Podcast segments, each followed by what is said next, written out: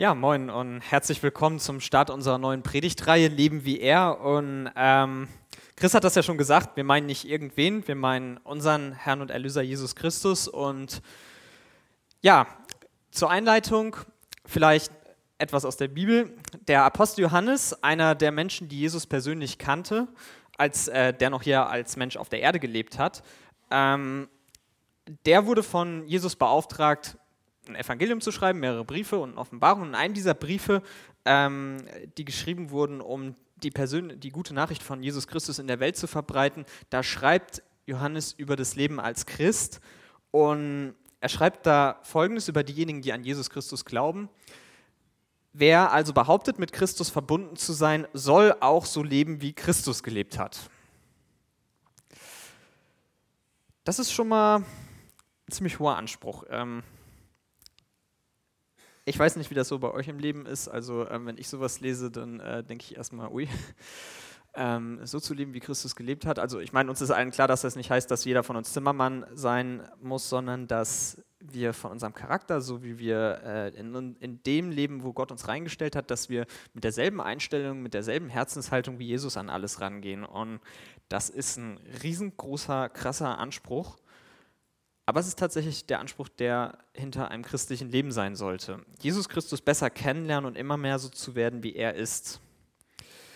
Und Chris hat das eben schon gesagt, also, äh, also eigentlich, ich finde solche Anbieter ganz cool, also auch wenn die von Konferenzen kommen, ne, what would Jesus do, also finde find ich eigentlich ganz cool, aber er hat recht, die Gefahr ist schon, dass man so eine Subjektivität dahinter entwickelt, dass man sagt, ja, what would Jesus do, ähm, das weiß ich ganz genau und eigentlich weiß man es gar nicht, weil das, wo wir erfahren, wie Jesus handeln würde, ist nicht irgendwas, sondern das ist Gottes Wort, das ist die Bibel, das ist das Neue Testament und die vier Evangelien, wo wir, wo wir wirklich Lebensberichte sehen über Jesus von Personen, die ihn wirklich gekannt haben. Ne? Nicht irgendwer, der 2000 Jahre da später steht und sagt, ich weiß ganz genau, wenn heute Jesus hier wäre, dann würde er dieses und jenes machen, sondern wir sehen in diesen historischen Berichten tatsächlich, was Jesus gemacht hat in seiner Zeit. Und deswegen ist es wichtig, dass wir uns wirklich mit dem, was Gottes Wort über unseren Herrn wirklich sagt, beschäftigen und zu schauen, ja, what would Jesus do? Also was würde Jesus machen? Und heute ist das Thema eines, was Jesus sehr ausgezeichnet hat. Ja, eine von vielen Dingen, äh, die über Jesus gesagt werden und äh, die auch in Gottes Wort stehen, ist, dass er in seinem Leben als Mensch auf der Erde vor allem sehr aufgefallen ist durch sein Mitgefühl. Ja? Wir werden uns gleich auch noch mal ein paar Stellen angucken, wo das geschrieben steht. Wir werden sehen, dass das äh, was ist, was viel über Jesus geschrieben wurde, dass er Mitgefühl mit den Menschen in seinem Umfeld hatte. Und das ist auch genau das Thema, womit wir uns heute beschäftigen wollen. Aber bevor wir genau zu diesem Thema kommen, habe ich eine Frage, die ähm, hat was mit dem Thema zu tun. Das klingt aber jetzt erstmal ein bisschen vielleicht ähm, man würde heute sagen, out of context, aber es ist die Frage, was muss ein Mensch tun, um ewiges Leben zu bekommen? Das ist die Frage eines Gelehrten und ähm, was das mit Barmherzigkeit und Mitgefühl zu tun hat, das werden wir gleich erfahren. Aber vielleicht kannst du dir diese Frage mal stellen oder ich hoffe, dass du diese Frage auch schon mal gestellt hast. Ähm, was musst du tun, was muss ein Mensch tun, um ewiges Leben zu bekommen?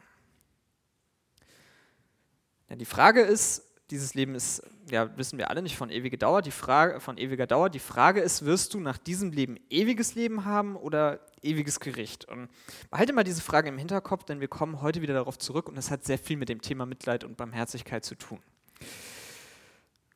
Und jetzt kommen wir zu dieser Frage.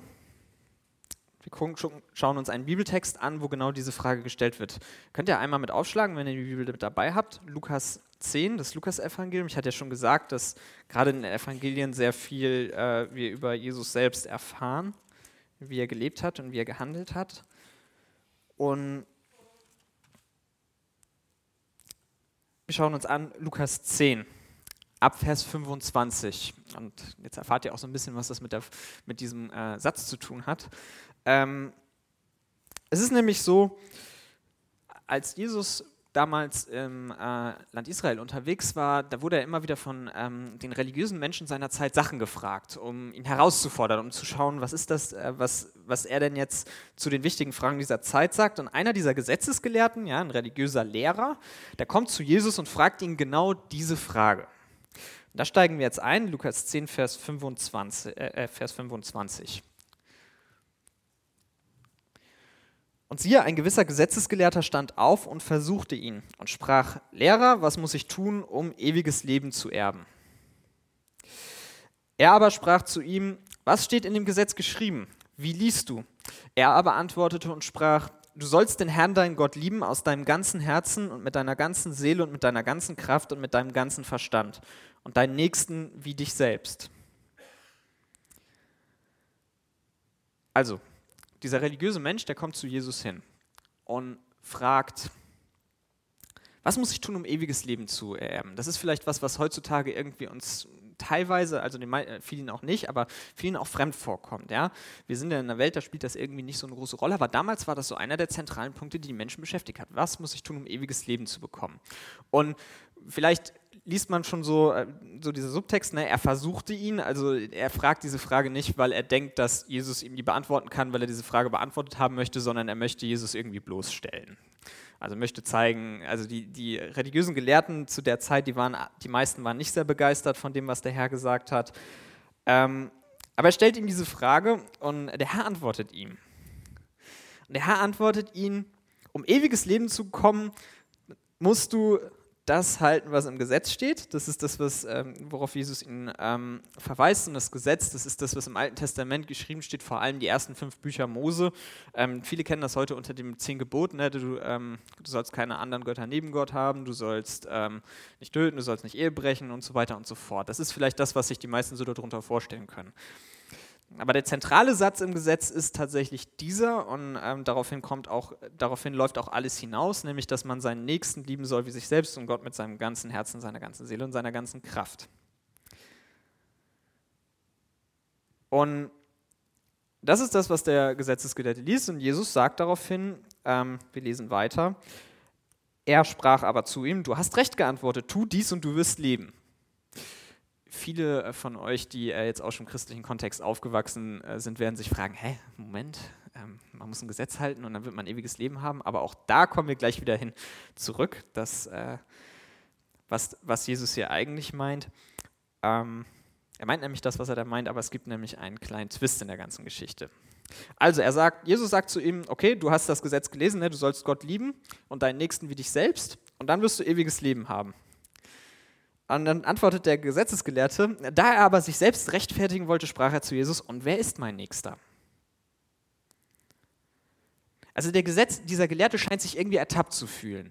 Vielleicht hat er, ich weiß nicht, womit er gerechnet hat, dass Jesus ihm antwortet, aber offensichtlich nicht damit, denn das, das was er jetzt macht, ist so eine Abwehrreaktion. Ist so, ja, wer ist denn mein Nächster? So, ja, das ist, man, man muss sich fragen, das ist schon ziemlich seltsam. Wieso fragt er das? Der Mann ist Gelehrter im Gesetz, der weiß, was in der Tora steht, der weiß, was im Alten Testament alles drin steht.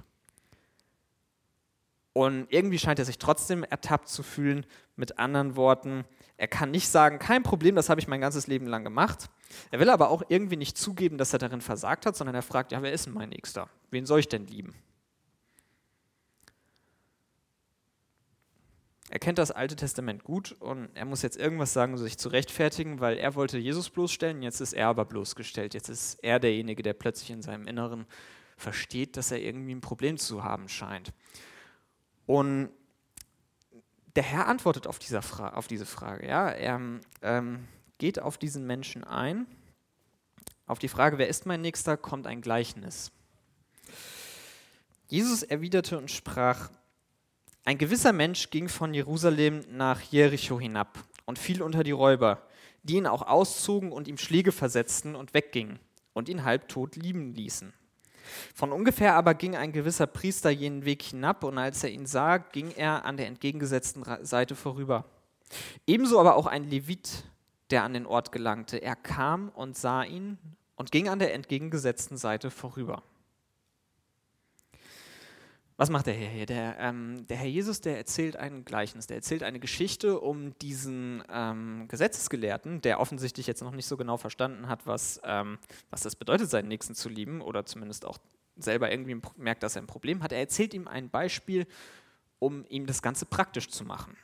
Ja, er macht ein praktisches Beispiel. Er erzählt von einem Mann, der wanderte von Jerusalem nach Jericho hinab. Das ähm, ist ja nicht so wie heute. Man geht irgendwie von Kiel nach Melsdorf und da sind so ein paar, ähm, da sind halt ein paar Bäume und so eine Wiese dazwischen drin, sondern es ist eine richtige Wildnis dazwischen drin, nicht gut einsehbare Wege und dann wird dieser Mensch ähm, plötzlich überfallen, brutal zusammengeschlagen und am Wegesrand liegen gelassen, schon fast tot. Ne? Also das ist tatsächlich was, ne, kennt man heutzutage. Es gibt ja immer wieder leider so Fälle, wo Leuten mal gegen, gegen den Kopf getreten wird oder in den Bauch und dann ist das so, dann sind die nicht unbedingt sofort tot, aber die liegen da halt. Und wenn niemand ihnen hilft, dann kann man auch davon ausgehen, dass derjenige das nicht überlebt.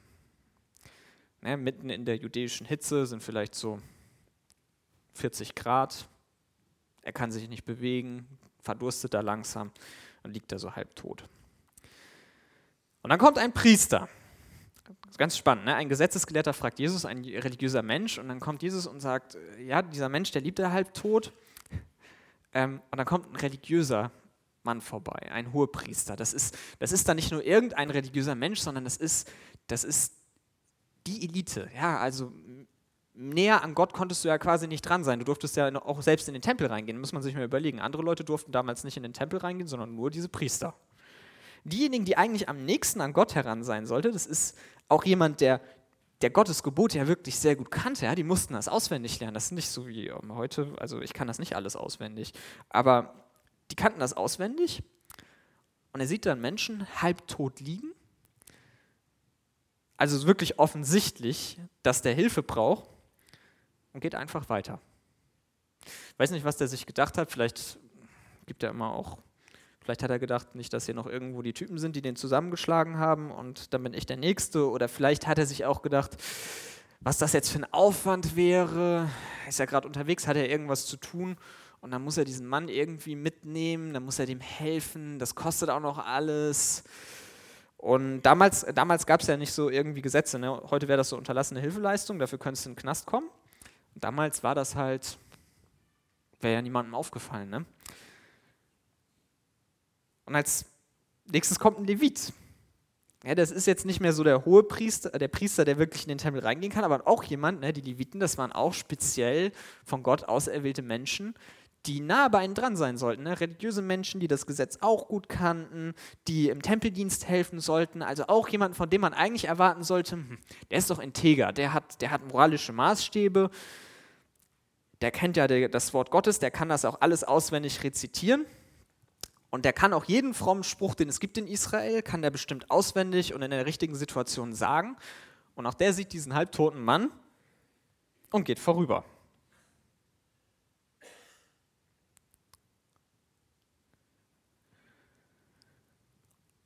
Und ja, was passiert dann?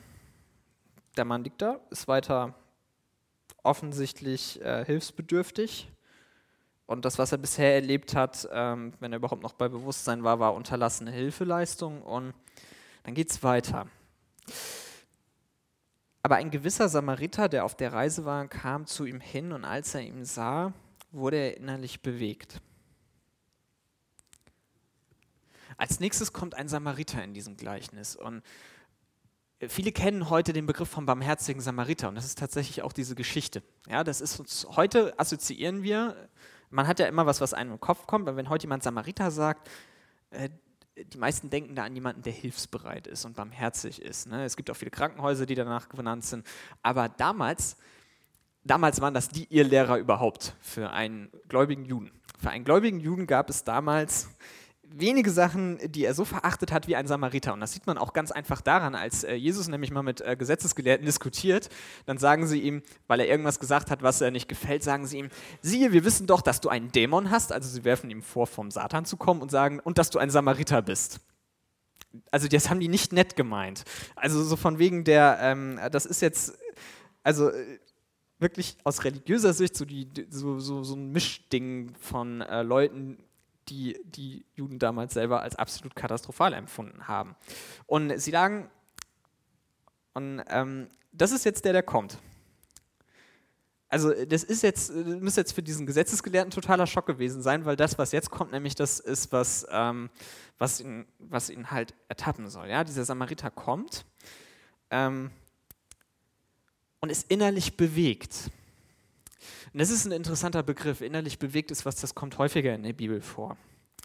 Ja, das, ähm, das kann man sich fast so vorstellen. Ich würde ich würd sagen, das ist, man kommt diesen Weg entlang, sieht zu diesem Typen da, der ist da halb tot und das dreht einem sich der Magen um. Ja, das, das tut einem so sehr leid, was mit dem passiert ist, dass einem innerlich schlecht wird. Dass, dass, dass richtig was innerlich passiert. Das ist tatsächlich das, was hier dann steht, ja. Dieser Mann, den lässt das nicht kalt. Der geht nicht einfach vorbei, wie der, wie der Priester und der Levit, sondern er ist emotional betroffen, er ist innerlich betroffen von dem Leid dieses Menschen, der da liegt. Ja, er macht das nicht, weil er irgend, weil er Angst hat, dass er, wenn er dieses Gesetz irgendwie nicht hält, ähm, oder wenn er, wenn er, ähm, da steht auch nicht, er dachte, oh Moment, ich muss jetzt, das ist jetzt unterlassene Hilfeleistung, wenn ich dem da liegen lasse, sondern er hat Mitgefühl mit dem Mann. Er fühlt das richtig, was, was da schiefgelaufen ist. Und dieser Begriff innerlich bewegt, das ist auch was, das steht über Jesus sehr häufig im, im Neuen Testament. Ja, also es gibt sehr, sehr viele Stellen, da sieht, da sieht der Herr irgendwelches Leid. Ne? Also Leute, die krank sind, Leute die, Leute, die geistliche Armut leiden, weil sie Gott nicht kennen und verloren sind. Und dann steht er, er war innerlich bewegt. Ja, also geht da entlang und, und da passiert was innen drin, dass er mehr, dass, dass, dass ihm sich der Magen umdreht, dass er, dass er von dem betroffen ist, richtig, was da passiert. Und in diesem Gleichnis ist auch dieser Samariter innerlich bewegt von dem, was, Mann, was dem Mann da passiert ist. Und es ist nicht so, dass er da vorbeigeht und sagt, oh, das tut mir alles leid und das ist ja furchtbar und wie kann denn sowas passieren, dieses Unrecht auf der Welt, sondern er handelt er hat nicht nur Mitgefühl, sondern er handelt. Er steht da weiter und er trat hinzu, also der Samariter, der andere Mann, der kann ja nicht mehr hinzutreten, der liegt da ja halbtot. Ähm, also er trat hinzu und verband seine Wunden und goss Öl und Wein darauf, ja, er leistete erste Hilfe und er setzte ihn auf sein eigenes Tier und führte ihn in eine Herberge und trug Sorge für ihn. Und am folgenden Tag zog er zwei Denare heraus und gab sie dem Wirt und sprach, trage Sorge für ihn was irgend du noch dazu verwenden wirst, werde ich dir bezahlen, wenn ich zurückkomme. Dieser Mann tut alles, was, ihm, was in seiner Macht steht, alles, was ihm zur Verfügung stellt, stellt er diesem Menschen zur Verfügung, um ihm zu helfen. Ja? Nicht nur, dass er, also man muss sich das mal überlegen, das, was auch nicht drin steht. Ne? Er riskiert sein eigenes Leben auch noch. Ne? Es hätte ja sein können, dass dann noch diese ganzen Typen da sind, die den Typen zusammengeschlagen haben.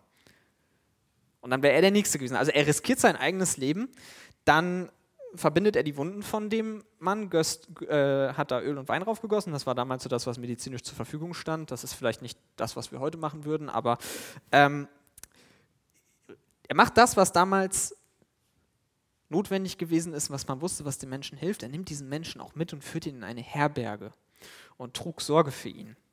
Also er bleibt dann noch eine Nacht da und danach sagt er dem Wirt, trage Sorge für ihn, was irgend du dazu verwenden wirst, werde ich dir bezahlen, wenn ich zurückkomme. Und also er, er verschont nicht mal seinen eigenen Besitz. Und wenn man sich überlegt, stellt euch mal vor, jemand ist komplett zusammengeschlagen, kann man sich ja überlegen, wie lange dauert das, bis der wieder fit ist, bis der sich irgendwie mal wieder bewegen kann. Das kann schon mal ein paar Tage bis Wochen dauern. Und was er sagt, ist, es ist egal, wie lange das dauert, es ist egal, wie viel du brauchst, ich bezahle das.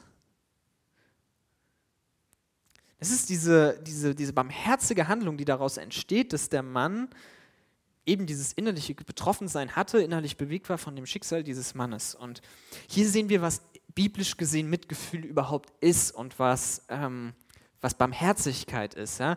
Es, es ist nicht nur ein Gefühl, ja? also das muss man ganz klar sagen. Man kann auch Mitleid haben mit jemandem, ohne dass man das jetzt direkt fühlt, aber es ist auch Emotionen sind definitiv ja auch Bestandteil von dem, was, was diese Samariter erleben, was auch Jesus beschreibt. Ne? Also wirklich ein tiefes innerliches Betroffensein von dem, was, was andere betrifft. Ne? Das heißt ja auch, du sollst deinen Nächsten lieben wie dich selbst. Dann kann man sich überlegen, wie würde man sich selbst fühlen, wenn man zusammengeschlagen wird. Und ich glaube, dass das das war, was der Samariter halt innerlich, was ihm innerlich betroffen war. Das war für ihn für ihn so, als ob er auch selbst zusammengeschlagen worden wäre. Ja, so sehr hat ihn das betroffen. Das merkt man auch daran, wie viel Einsatz er zeigt. Und, und diese Barmherzigkeit, ja, oder Barmherzigkeit üben, das ist dann das, was daraus entsteht. Ja. Das ist biblisch gesehen, es ist nicht nur dazustehen und zu sagen, oh, tut mir ja leid, was dir alles passiert ist. Ähm, das bringt auch dem, dem Mann, der da am Boden liegt, wenig.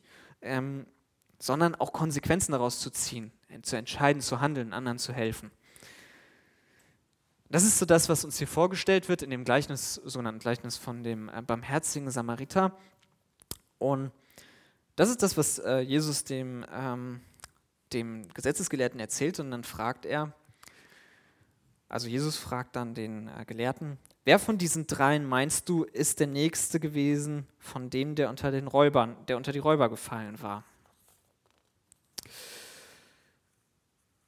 Und es gibt eine eindeutige Antwort darauf. Also Jesus fragt, wer ist denn jetzt der Nächste? Wer hat jetzt so gehandelt? Der Priester, der Levit, die religiöse Elite oder der ähm, religiöse Abschaum, der Samariter?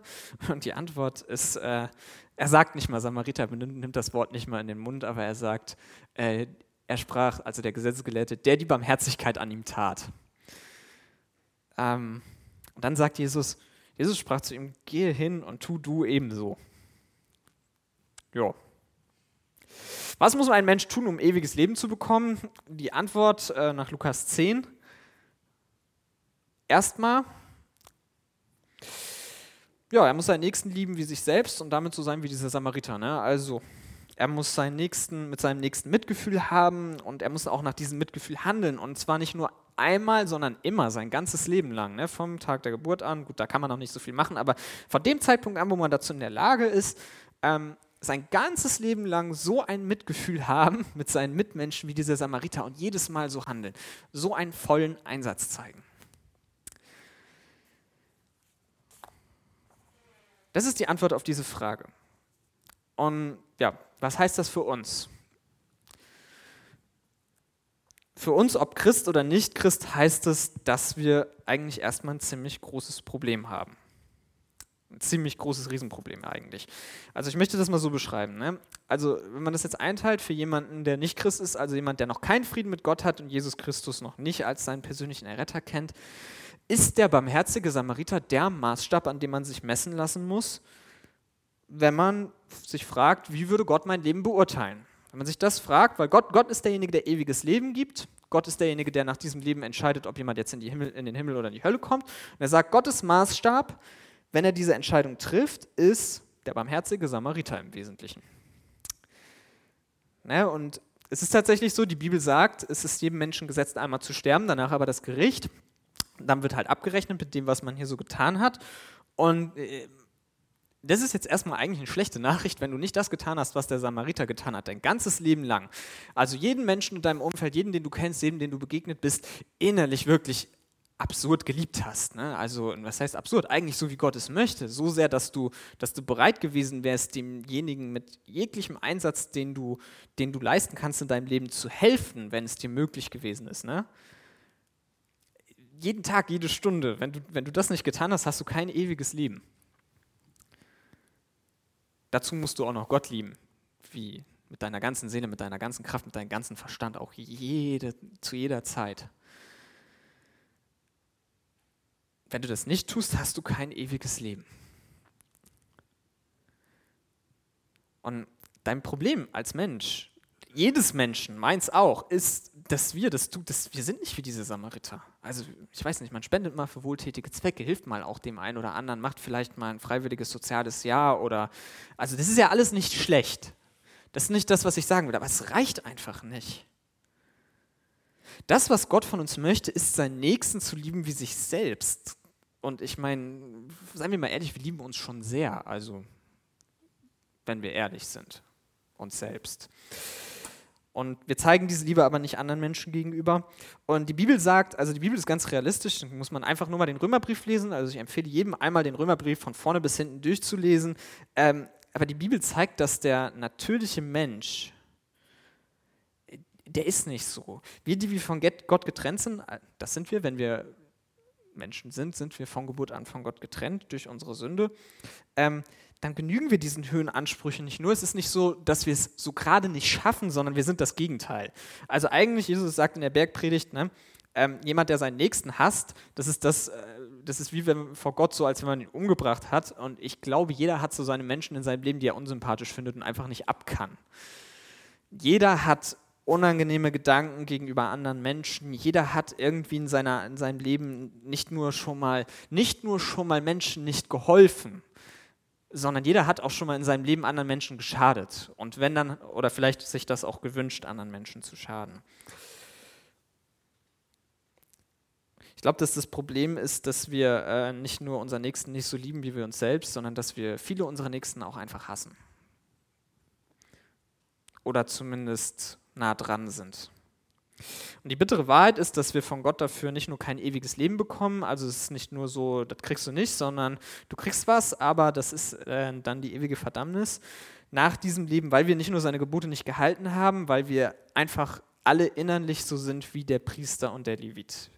Wir sind, wir müssen uns zwingen, barmherzig zu sein, wenn wir es dann mal sind, aber eigentlich sind wir unbarmherzig und kalt gegenüber dem Leid von anderen wenn uns diese Leute nicht ultra sympathisch sind. Aber es heißt, deinen Nächsten und deinen Nächsten, das sind alle Menschen, die auf dieser Welt leben.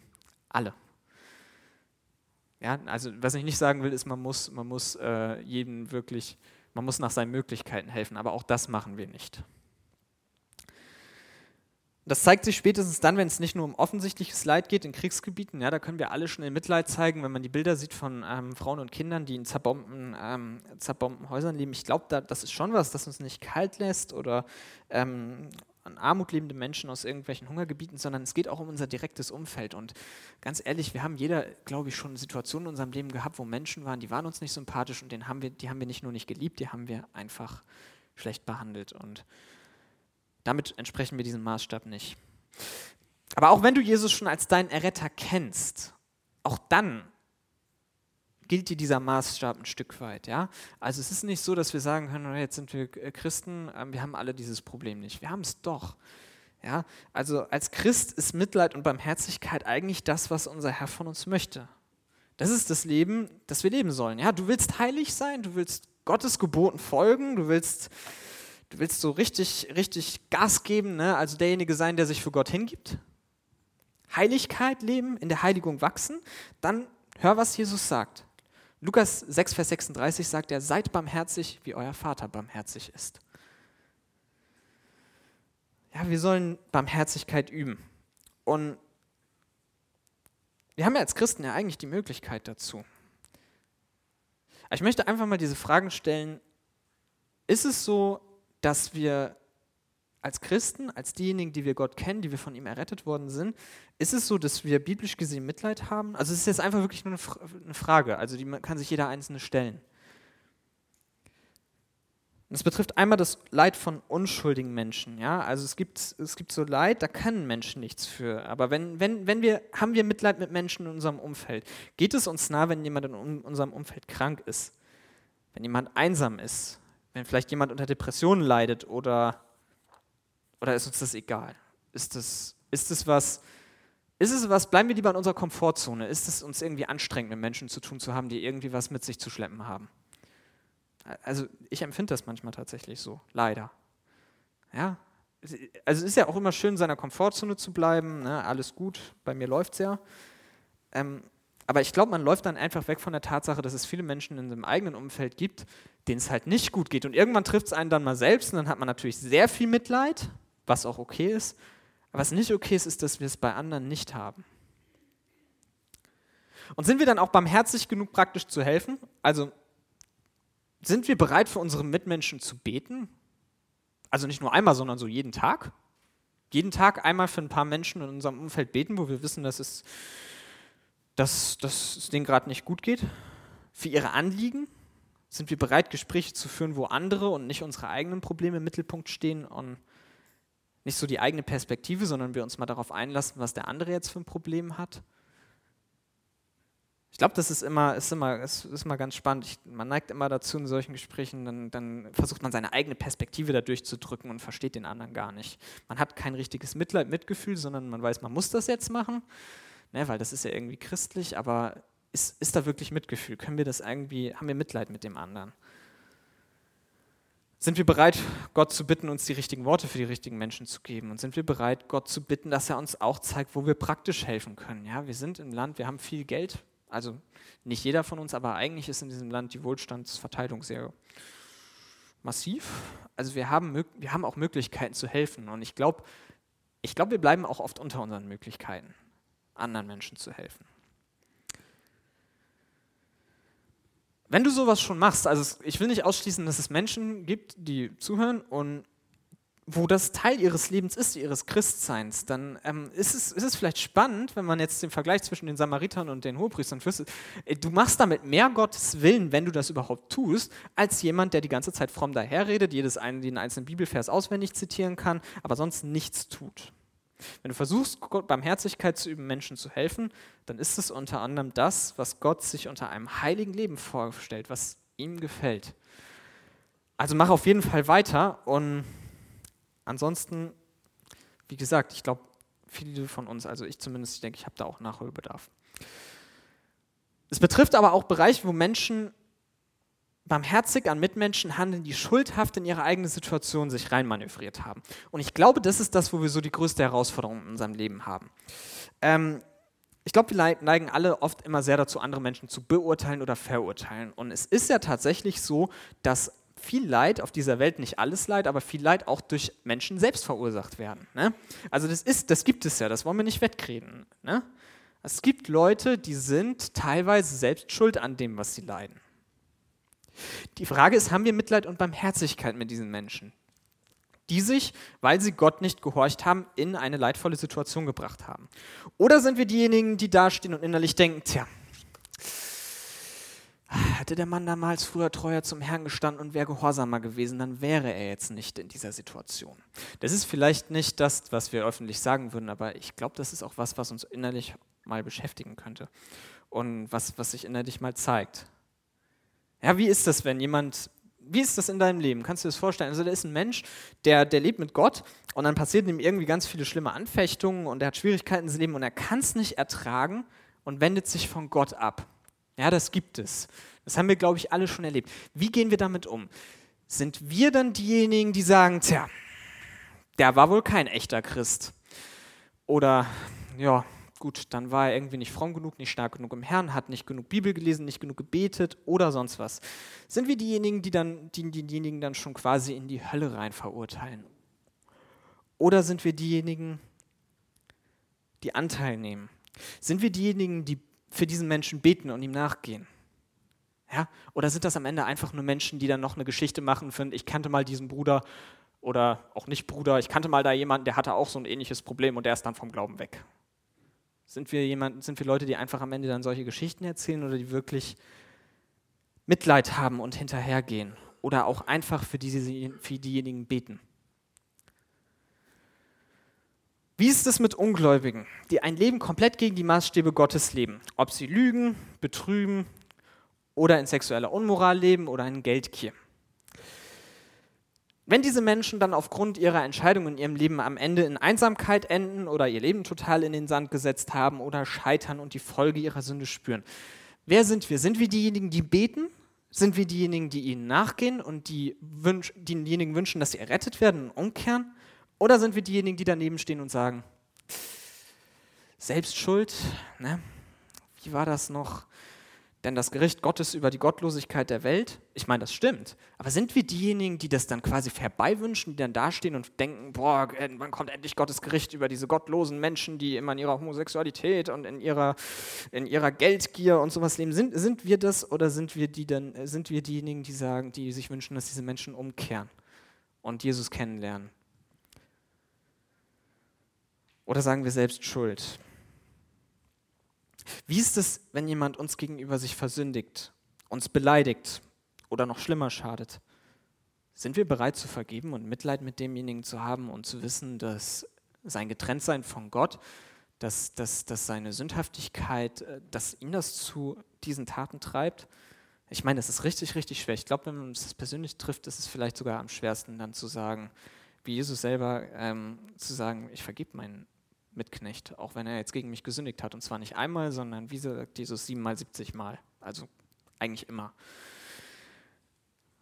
Ob derjenige uns geschadet hat, Christus oder nicht Christus, ist halt die Frage, sind wir dazu bereit? Weil auch das ist Mitleid. Mit Vergebung gegenüber anderen Menschen ist Mitleid und Barmherzigkeit zu zeigen. Ich muss sagen, dass mir das oft irrsinnig schwer fällt. Und ich glaube, dass wir alle oft, der eine mehr, der andere weniger, also ich glaube, dass schon einige das besser hinkriegen. Ähm, aber ich glaube, dass wir alle trotzdem immer wieder darin versagen. Und was ist jetzt das deprimierende Fazit? Von der ganzen Geschichte, ob Christ oder nicht Christ, wenn es darum geht, was wir tun, was wir in unserem Leben machen können, sind wir eigentlich alle vor Gott verlorene Sünder. Ja, wir sind nicht wie der barmherzige Samariter, wir sind wie der Levit, wir sind wie der Priester in dem Gleichnis. Ja, wir üben oft genug kein Mitleid, wir üben oft genug keine Barmherzigkeit. Und das ist eigentlich das, wo wir als Menschen ohne Gott stehen.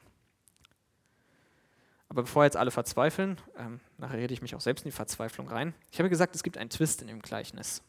Ja, es gibt einen, einen äh, ich glaube, im Film nennt man das so Cliffhanger, wo, dann, wo es dann so ein Ende gibt und alle fragen sich, was ist das jetzt? Ähm, alle gehen unter mit dem Schiff.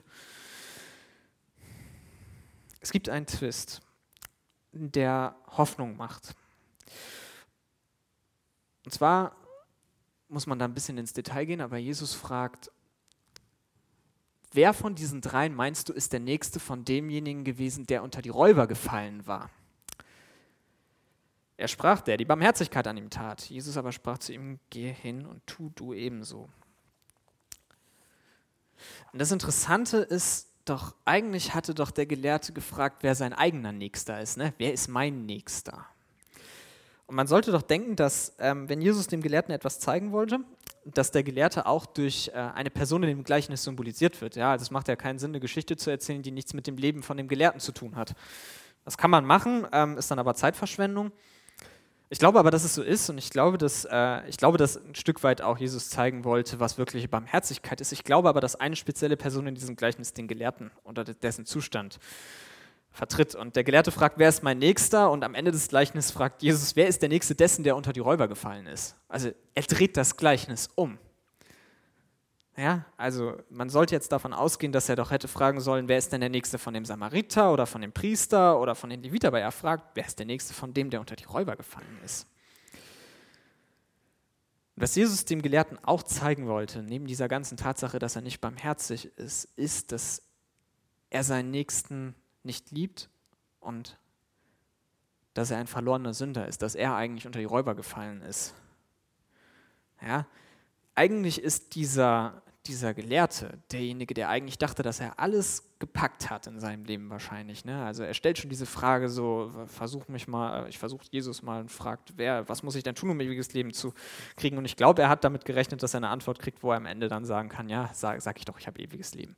Aber eigentlich sagt Jesus ihm mit diesem Gleichnis, du bist unter die Räuber gefallen, du liegst halb tot am Straßenrand und du brauchst Rettung. Ja, und weil dieserjenige halbtot am Straßenrand liegt, kann er auch keine Barmherzigkeit üben, weil er halt in Bezug auf Gott geistlich tot ist. Ne? Der ist, das ist, das ist, dessen ist sich dieser Gelehrte natürlich nicht bewusst. Was Jesus zeigen will, ist, wir sind alle verlorene Sünder. Es gibt keinen Mensch, der gerecht ist, der wie dieser barmherzige Samariter ist. Wir sind alle geistlich gesehen irgendwie unter die Räuber gefallen und deswegen sind wir alle, liegen wir alle halbtot geistlich am Straßenrand und in schuldhafter Weise. Ja? Wir, sind, wir sind auch noch selbst schuld im Wesentlichen daran, was wir getan haben. Und wir haben in schuldhafter Gott, Weise Gottes Gebote der Liebs Nächstenliebe nicht gehalten und wir sind aber wie dieser unter, der Räu unter die Räuber gefallene und wie der Gelehrte auch selbst, wir können uns nicht selber retten. Und was wir brauchen, ist einen barmherzigen Samariter. Wir brauchen jemanden, der unseren Zustand sieht und innerlich bewegt ist und uns rettet. Ich habe das ja schon angedeutet, in den Evangelien gibt es viele, viele Stellen, wo darüber geredet wird, dass jemand innerlich bewegt ist. Und eigentlich ist es ein Gleichnis entweder, dass es Gott selbst ist, ne, das Gleichnis von dem verlorenen Sohn und dem Vater, da wird Gott als, ähm, symbolisch als ein Vater dargestellt, der ist innerlich bewegt und sonst ist immer Jesus innerlich bewegt. Oder halt dieser Samariter. Ja, er ist derjenige, der wirklich innerlich belegt, bewegt ist. Derjenige, der, der wirklich Mitleid hat und der wirklich Barmherzigkeit übt. Und das ist nur einer, der das wirklich richtig macht, und das ist der Herr Jesus selbst.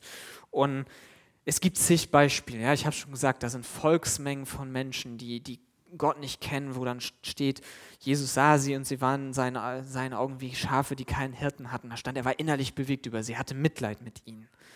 Ja, das sind Kranke, die, ähm, die, die einfach so dahin vegetieren und dann steht, Jesus hatte hatte, war innerlich bewegt über sie. Ja?